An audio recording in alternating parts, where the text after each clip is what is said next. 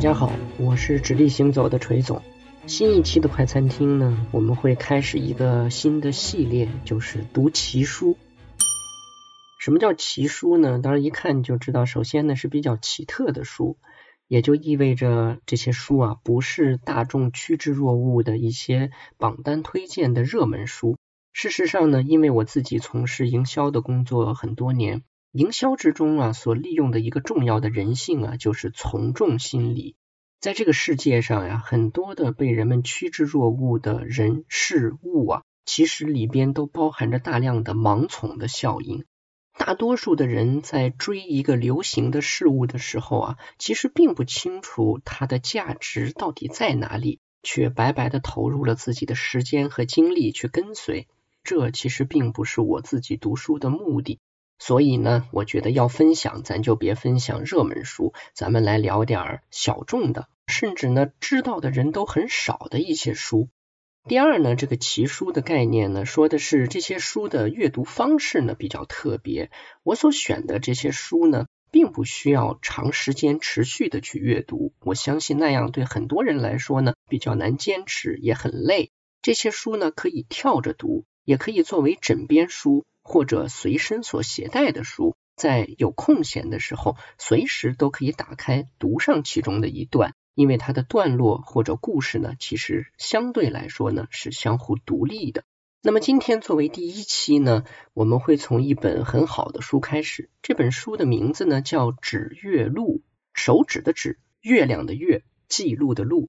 所以指月录呢，从字面意思来看呢，是指向月亮的记录啊。这听上去像是一本天文学的著作，其实啊，它是一本关于佛教故事的书籍。这本书的作者呢叫瞿汝纪，他是明代万历年间的人，自己呢出身于一个高官的家庭，当然他自己后来做官也做的不小。那当然，这个人自己本身呢也非常的深爱佛教。与禅宗佛教呢结下了很多不解之缘。这本书呢，与其说是他写的呢，其实更准确的来说，他其实是一个编辑的角色。他是把之前啊流落在民间的很多关于佛教高僧的一些故事，进行了重新的编辑和整理，形成了一个类似于列传一样的集子，或者说一个记录册。那么我之所以觉得这本书有趣呢，就在于它里边讲到了很多禅宗的公案故事。什么叫公案呢？公就是天下为公的公，案呢就是方案的案。所谓公案故事呢，其实就是禅宗作为从印度传进中国最重要的一个佛门宗教中的宗派来说，它的很多具体的教育人们去理解禅宗内涵的案例。这些故事呢有长有短，所以大家在阅读这本书的时候啊，有非常大的弹性和自主选择性。有些故事太长或者读起来呢颇为费力的话，其实可以先跳过，选择一些短小精干、读起来能够有所理解的先去读。在我们今天的生活中呢，很多人动不动就会说“佛系”“躺平”这样的一些词。那么真正的佛系是什么呢？我想在指月录里会有一些非常精妙的答案，供人们去体会和感悟。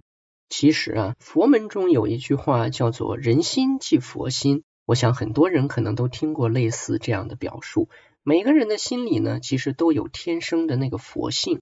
这个佛性对于我们去实现一种自身的幸福感，或者说达成人生的一些愿望来说，其实是有很大的帮助的。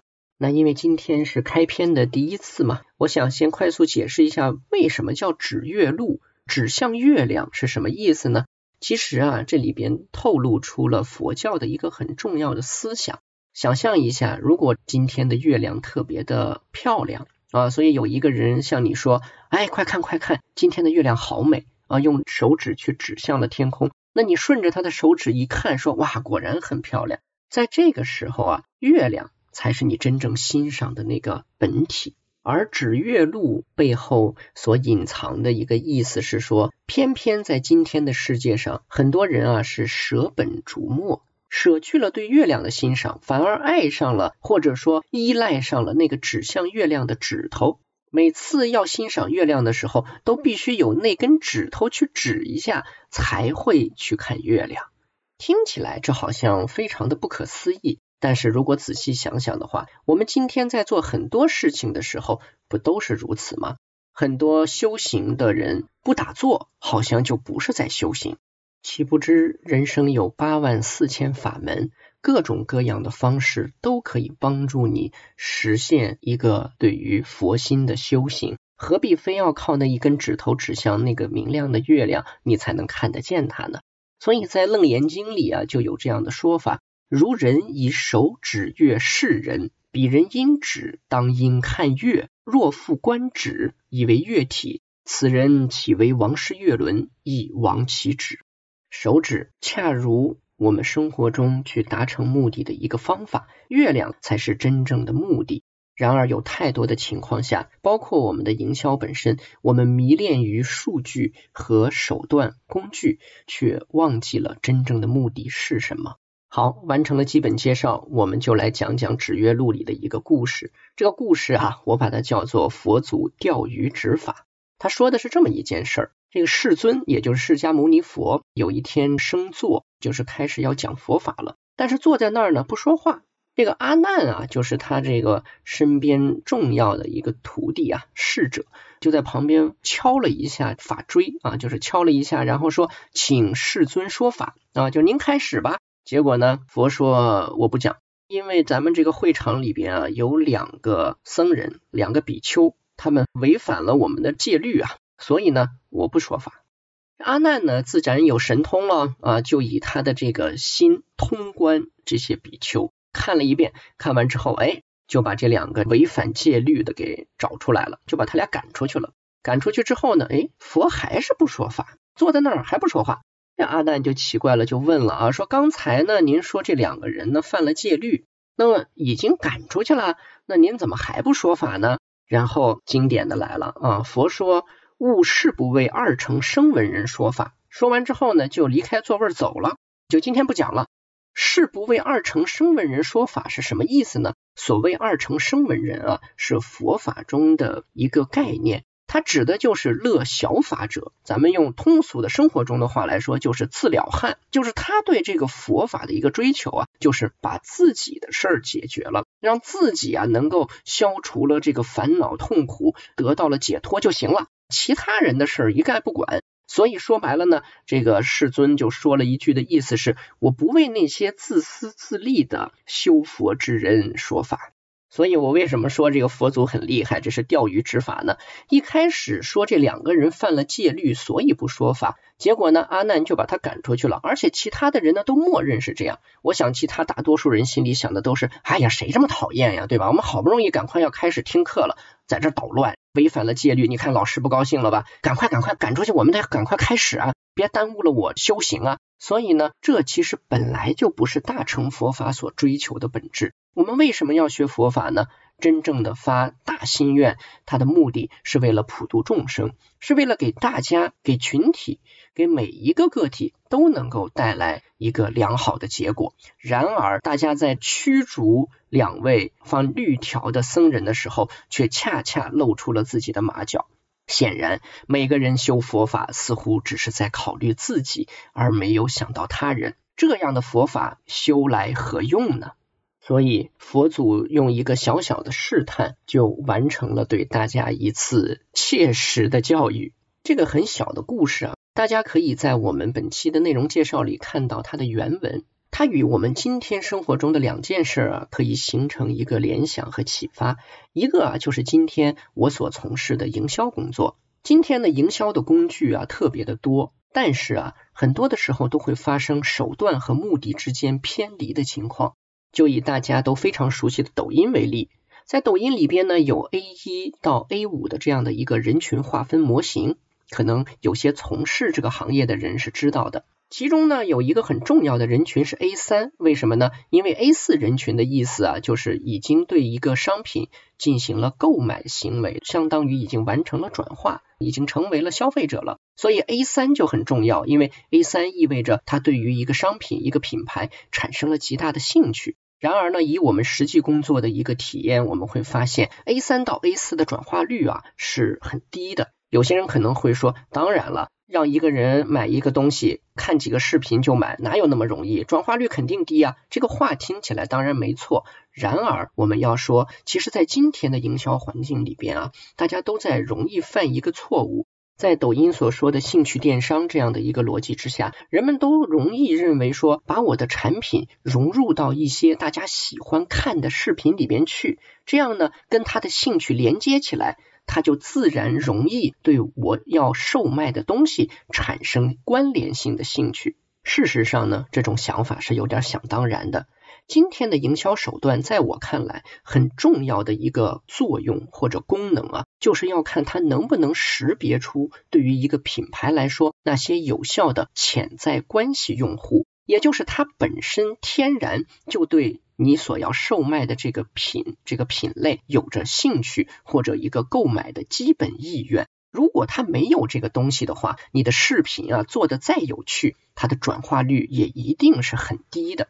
所以呢，这就很像刚才的这个故事了。我们呢，整天围着一些具体的投放数字的 KPI 反复的打转，但是最后却都不能对那个实际有效的转化形成一个真正的推动。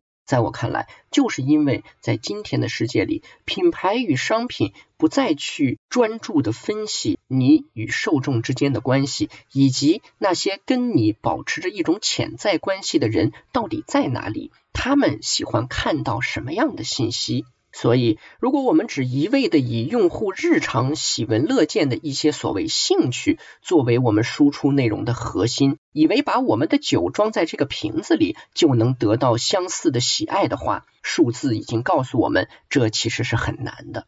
那么第二件事呢，也跟今天这个社会有着莫大的联系。我发现有很多人啊，会以正义之名去完成自己的一个焦虑转移。在今天，转发一个事件，转发突发的一件事情，变得越来越容易和简单。向身边的人发布信息，让真相被更多人看到，这本身无可厚非，甚至是每个人都应该拥有的权利。